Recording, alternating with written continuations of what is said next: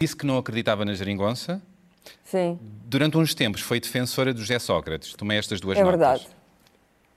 O segundo erro é pior que o primeiro, é? Se tivesse que despedir um e apenas um dos seus colegas comentadores do Eixo do Mal, quem seria? Agora. Come on, baby, light my fire. Come on, baby, light my fire. Try to set the night on fire. Karaoke já fiz, mas já depois de ter bebido um bom vinho ao jantar.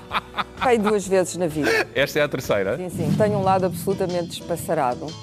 eh, Aliás, visível nos vários penteados ao longo dos anos. Embora durante anos que era uma prima dona e uma vedeta, mas isso em Portugal diz sempre das mulheres que têm, eh, eh, que levantam a cabeça mais 3 centímetros do que aquilo que seria natural. Ainda hoje. Ainda hoje. Pois. Convidava o Eduardo Lourenço para dançar.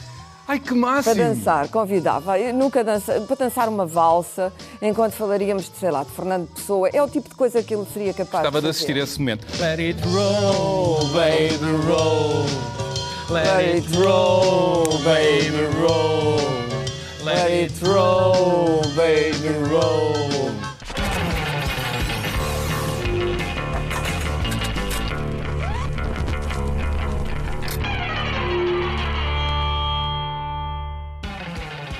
Olá, eu sou o Bernardo Mendonça e este é o Eixo da Verdade ou Consequência. O programa que não salva vidas, mas que pode salvar o seu dia.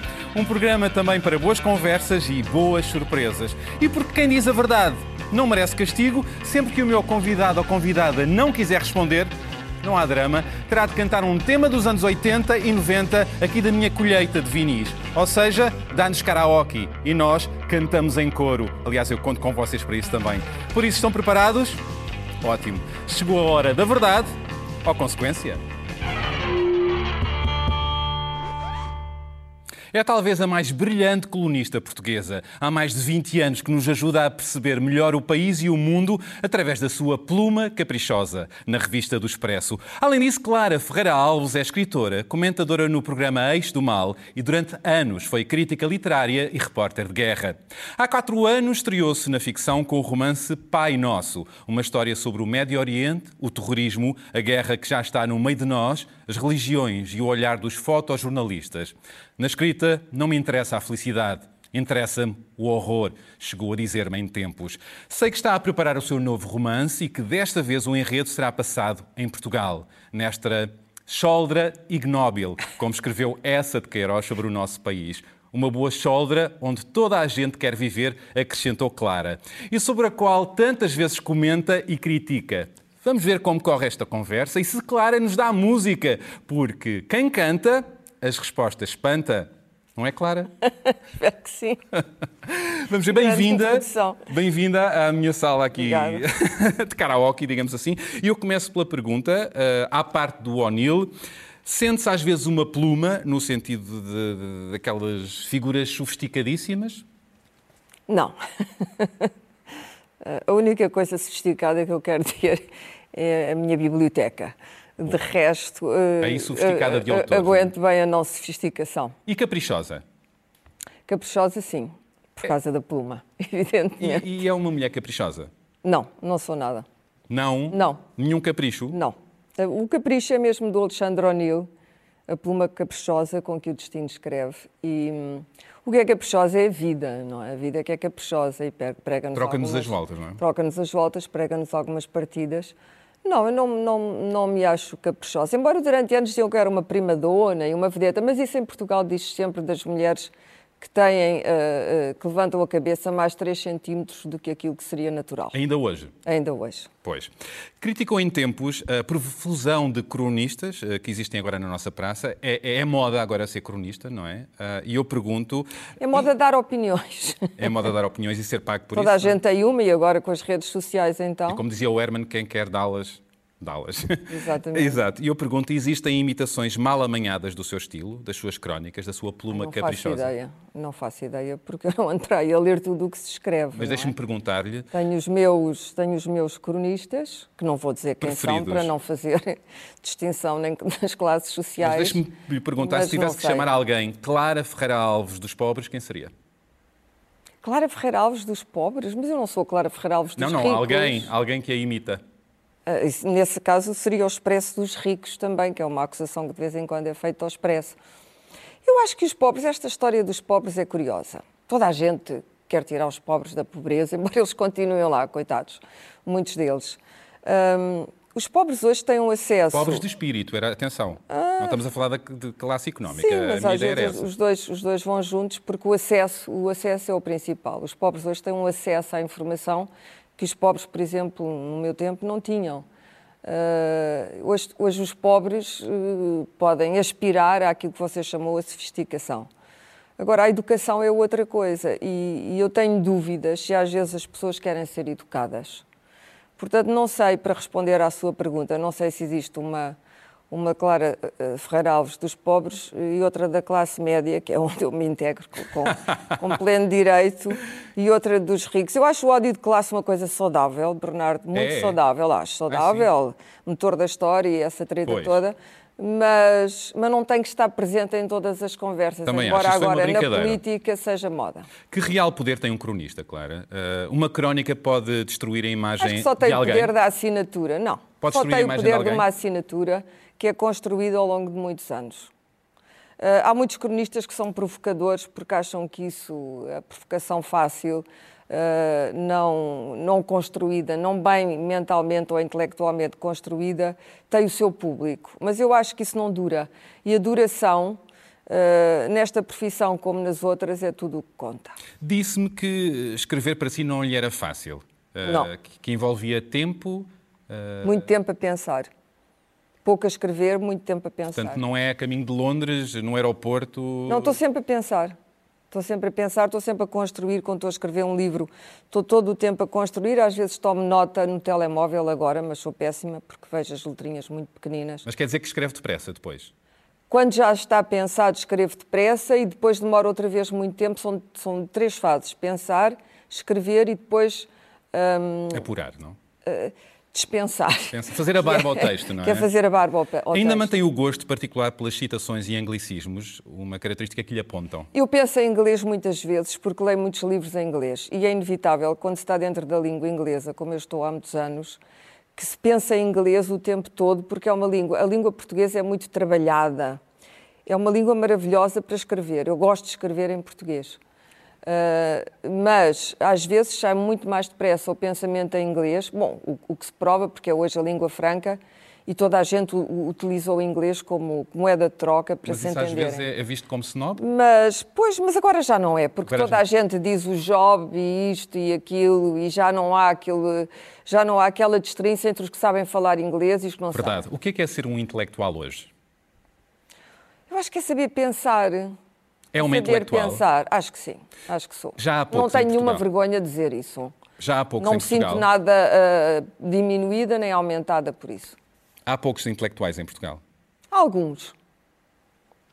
Uh, o século XIX em Portugal, a dobra para o século XX foi, foi particularmente brilhante, uh, mas só em Lisboa. Hoje a, a, a demografia do, dos intelectuais modificou-se, o país está mais educado, e a intervenção também é diferente, mas há intelectuais, claro que sim. Há 15 anos que podemos vê-la e ouvi-la. E alguns bem velhinhos e maravilhosos, como o Eduardo Lourenço. Verdade, grande Eduardo Lourenço. Uh, há 15 anos que podemos vê-la e ouvi-la a fazer comentário político no programa Isto do Mal, uh, no fundo a comentar esta Choldra Ignóbil. Choldra Ignóbil.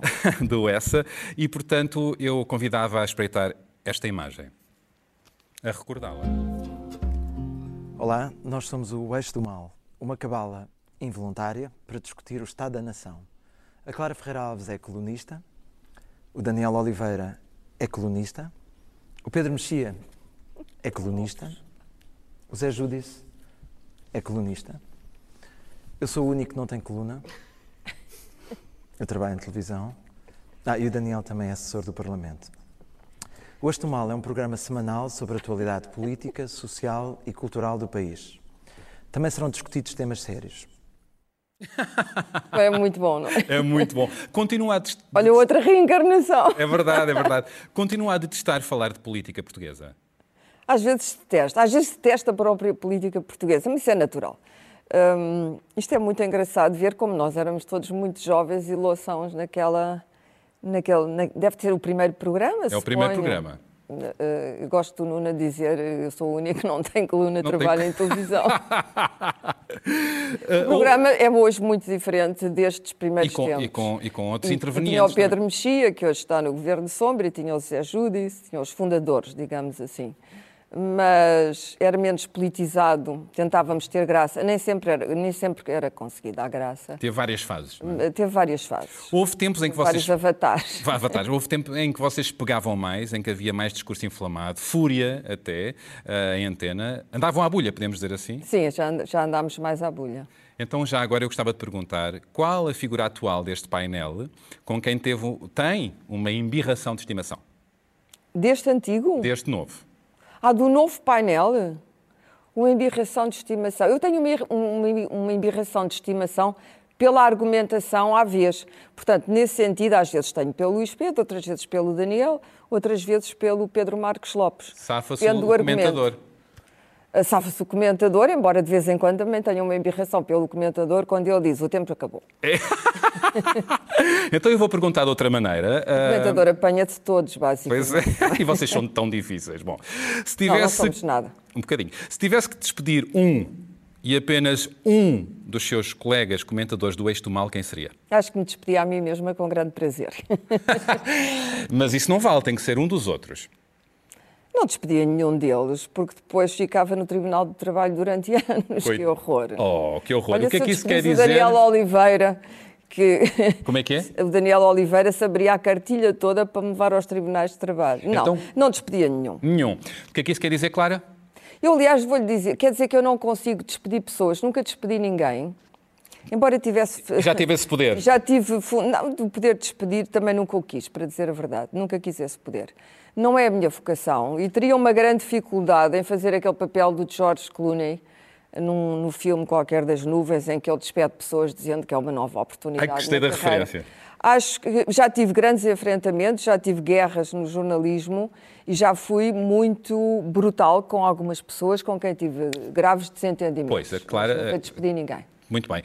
Portanto, a Clara não despediu ninguém. Pelo contrário, algumas dessas pessoas estavam acima de mim e podiam despedir-me a mim. A Clara não despediu ninguém. Isso quer dizer o quê? Consequência.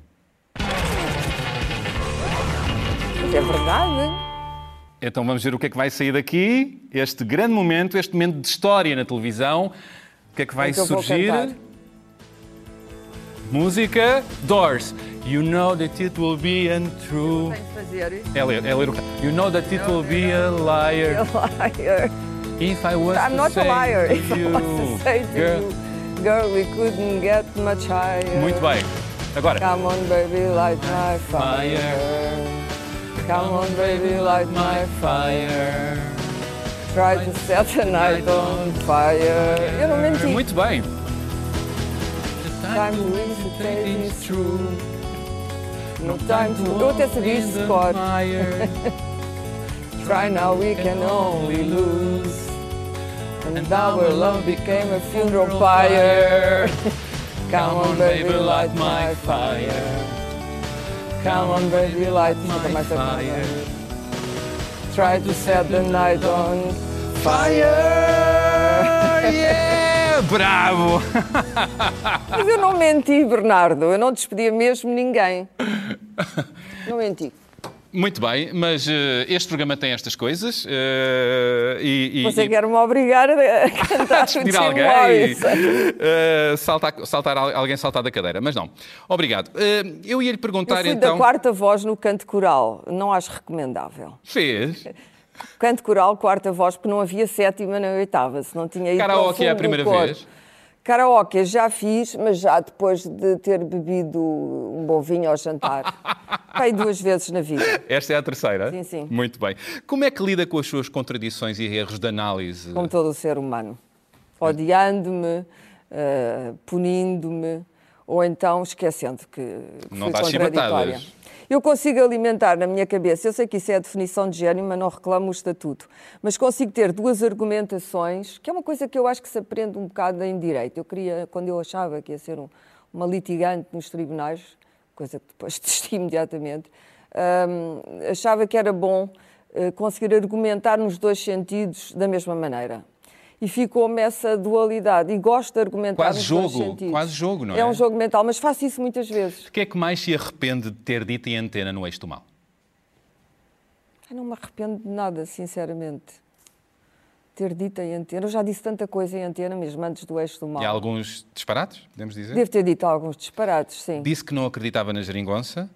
Sim, Durante uns tempos foi defensora do José Sócrates. Tomei estas duas é notas. verdade. O segundo erro é pior que o primeiro, não é? Concordo. Sente-se Eu enganada. engoli Sente-se enganada a linha, o anzol, o isco da cana de pesca com o José Sócrates, sim. Sente-se enganada. Acreditei que ele era um jovem milionário que dava dinheiro ao Partido Socialista. Acreditou? Acreditei.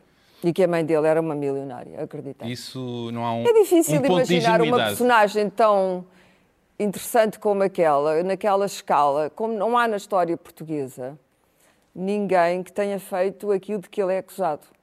Vê-o como culpado? José Sócrates. Moralmente, sem dúvida. Sim. Como é que acha que vai acabar a, a Operação Logo, Marquês? pela, logo pelo facto de ele viver de dinheiro emprestado pelo putativo amigo. Putativo dinheiro, putativamente emprestado pelo putativo amigo. O que é que acha que vai ser o despecho da Operação Marquês?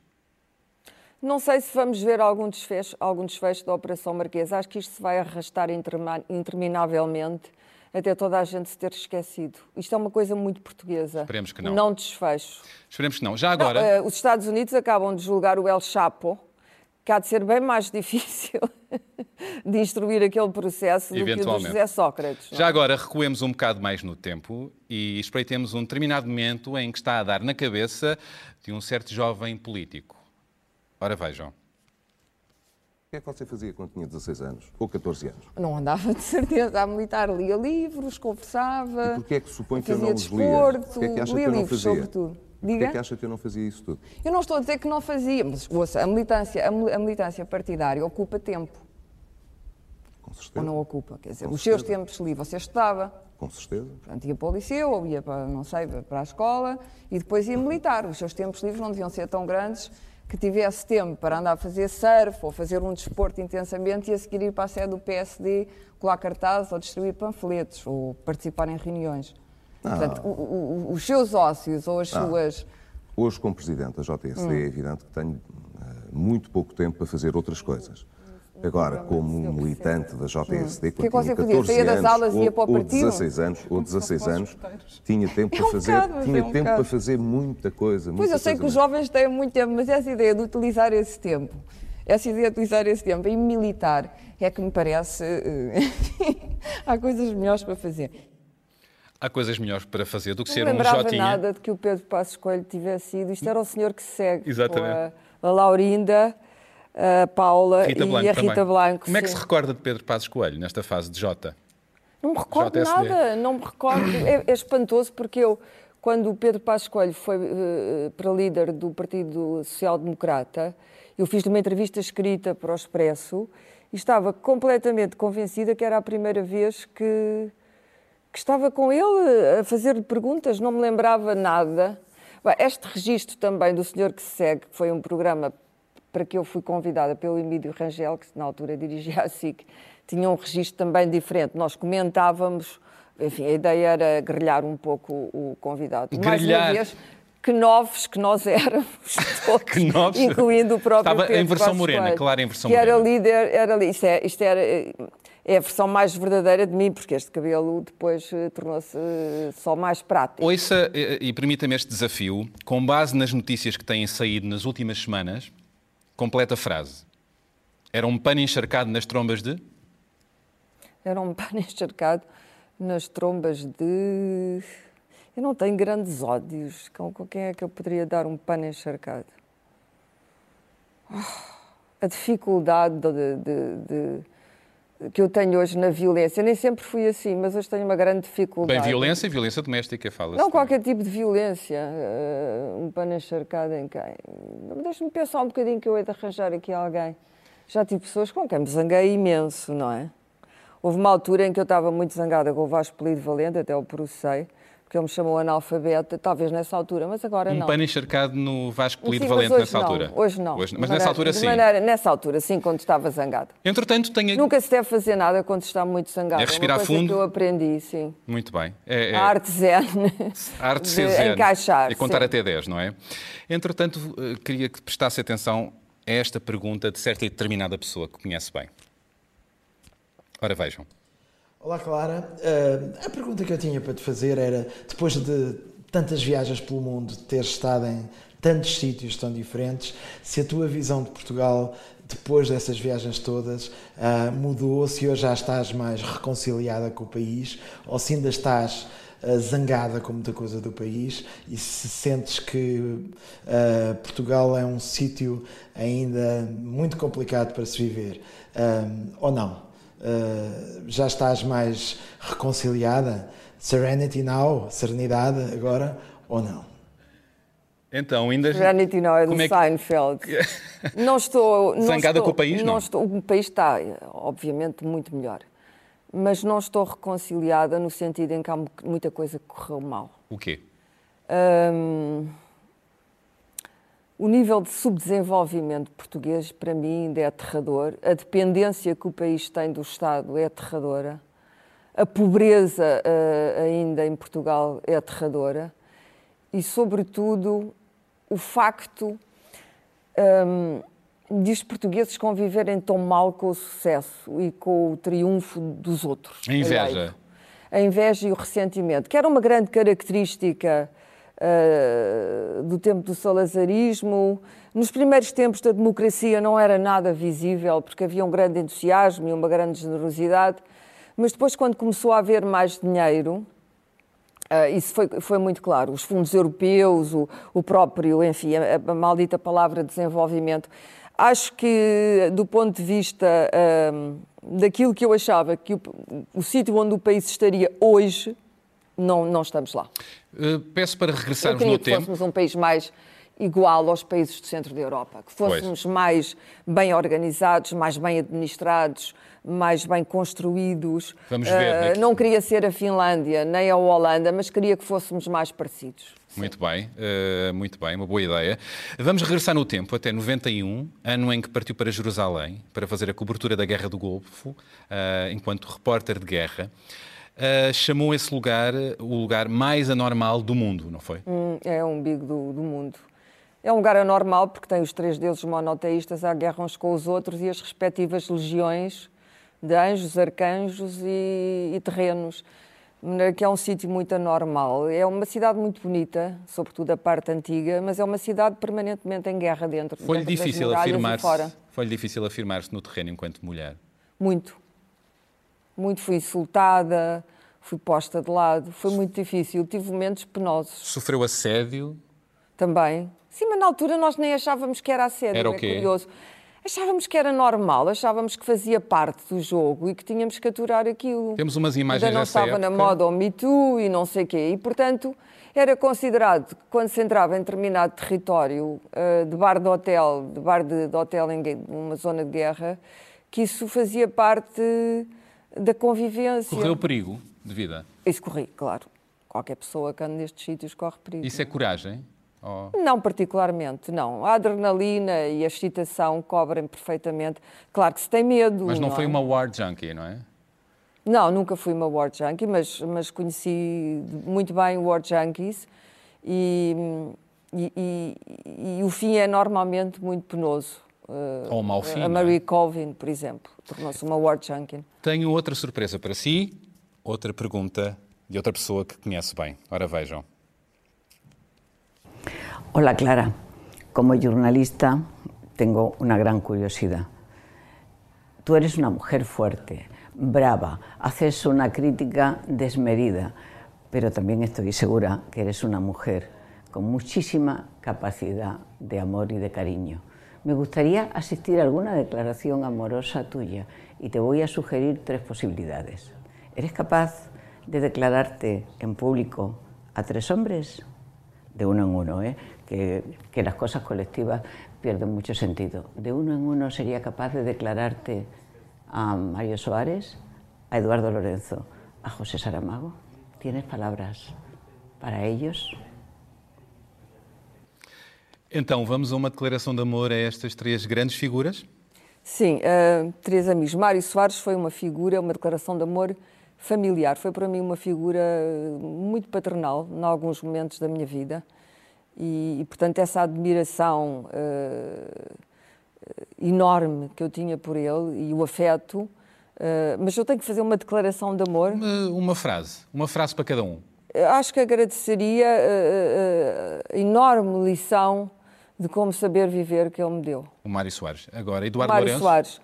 O Eduardo Lourenço é outro tipo de, de carinho. O Eduardo Lourenço é um bailarino dos grandes conceitos. Incrível. Faz Excelente as coisas pensador. muito difíceis parecerem muito fáceis.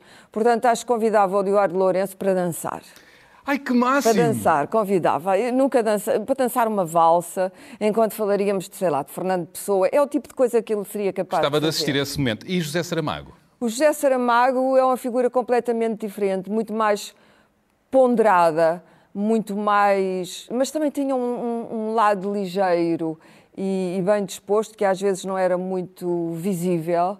Ahm, mas tinha nele, havia sempre nele a ideologia.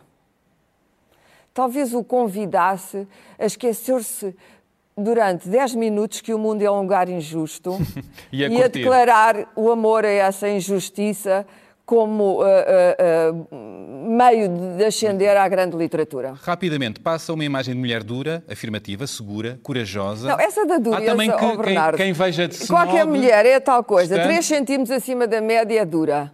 Um verdade. homem nunca é duro. Um homem nunca é duro em Portugal, verdade. porquê? Toda a gente ou é dura, a mulher ou é estúpida ou é dura. Se não é estúpida, a Theresa May é estúpida, eh, é uma coisa extraordinária. Eu nunca ouço ninguém dizer que um homem é duro. Ou se ouço, é um elogio. Então eu reclamo a minha dureza como um grande elogio. Muito bem, tenho mais Você uma surpresa para cante, si. é? Tenho mais uma surpresa para si. Gostava que recordasse agora desta sua intervenção. É feita pelo meu filho João, é um, é um retrato, é de 99, eu acho que isto até está assinado e tudo, como os, os matices e tal. E é uma obra de paixão. E, e é muito engraçado, porque o que eu acho mais graça, quando ele me apareceu com isto em casa, eu era absolutamente desorientado da criatura que sou eu. Que és tu. Estamos aqui a falar de um, auto, de um retrato. Com a Bárbara feito pelo- Guimarães, sim. Um retrato feito pelo seu Não, filho. atende, assim. O meu cabelo, eu sou o David Bowie. Mas o seu filho, não sei com que idade, fez um retrato Ah, sim, si. era muito, era muito pequenino quando fez aquele retrato. E então é uma figura com um ar muito desorientado. Há algo- Despassarado, Despassarado. despassarado. Há algo de si nessa figura. Completamente. Eu tenho um lado absolutamente despassarado. Eh, Aliás, visível nos vários penteados ao longo dos anos. E, e sou completamente distraído. O que quer dizer que às vezes entro num sítio e estou a pensar, por causa de estar sempre a pensar, e não, não vejo as pessoas, e sou muito distraída. E isso às vezes é interpretado como sendo má educação, e não é. Eu simplesmente ou me esqueci ou não vi. Muito bem. E agora tenho aqui umas perguntas de resposta rápida. Hum. Se tivesse que escolher um dos sete pecados mortais, mortais para a definir, qual seria o pecado mortal para si? O pecado mortal. Pois já não me lembro de sete pecados mortais já a da gula, catequese. a preguiça, A preguiça, a não. luxúria, Não, não tenho nada disso. a avareza. Não, nada, que horror, quem me dera. Bem, precisava de ser um bocado mais avarenta para poupar dinheiro. Não, quais são os outros? A gula, a avareza, a luxúria, a preguiça, a inveja. A inveja, sou a última pessoa que tem inveja de alguém. Não tem preguiça de vez em quando? Não, não tenho. Não, a preguiça é uma coisa de jovens. Ah, é? É. Então não, não lhe ocorre Os nenhum velhos já não têm tempo Pecado para ter mortal. preguiça, já não. O Pecado tempo já mortal. é curtinho. pecado mortal para si, não? O pecado mortal, não, não tenho. Não. Qual é a sua palavra preferida do dicionário? Mas, por exemplo, ainda entrando nessa questão teológica, uma coisa que sempre me preocupou e foi uma pergunta que me fiz muitas vezes é se eu seria capaz de matar, já que você quer entrar na metafísica. E então? Não sei.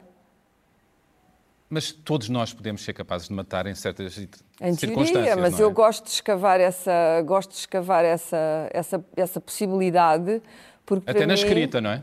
ela é importante para mim. Qual é a sua palavra preferida do dicionário? Alma. Porquê? Não sei, porque é uma palavra cheia de vogais, tem uma certa alma. aliteração, é, é breve, é, é singularmente simples e ao mesmo tempo é capaz de não existir. Como é que se imagina na sua reforma? Eu não me imagino na reforma, para começar. Não, nunca? não eu, eu todo, todo- olha, aquelas pessoas de que você falou há pouco, de que a Pilar falou, a quem eu, eu fiz a minha declaração de amor, enfim, é possível, eh, então, são um exemplo para mim de três pessoas que nunca se reformaram. Continuaram a pensar, a escrever, a trabalhar. E quando pararam foi o fim, excetuando o nosso querido Eduardo Lourenço, continua a andar aí de um lado para o outro, a escrever livros, a pensar, a trabalhar. Portanto, não, está fora de questão. Clara, obrigado. E pedia-lhe agora para se despedir dos senhores usando estas três palavras. Imagino que é a apresentadora deste programa, Dos verdade ou consequência? senhores? Senhores e senhoras que nos estão a assistir Ah. têm que usar eh, estas palavras: pingarelho, inferno e poesia. Pingarelho, inferno e poesia. Ah, tenho que me despedir com essas três Com essas palavras? três palavras: pingarelho, inferno e poesia. Despeça-se dos senhores e das senhoras. Bom, o Nuno, o Nuno Artur Silva tinha uma frase muito boa que era o Armani ao pingarelho. Eu espero que este programa eu não tenha sido Armani ao pingarelho, que não tenha sido um inferno e que, enfim, poesia, poesia, poesia é muito complicada.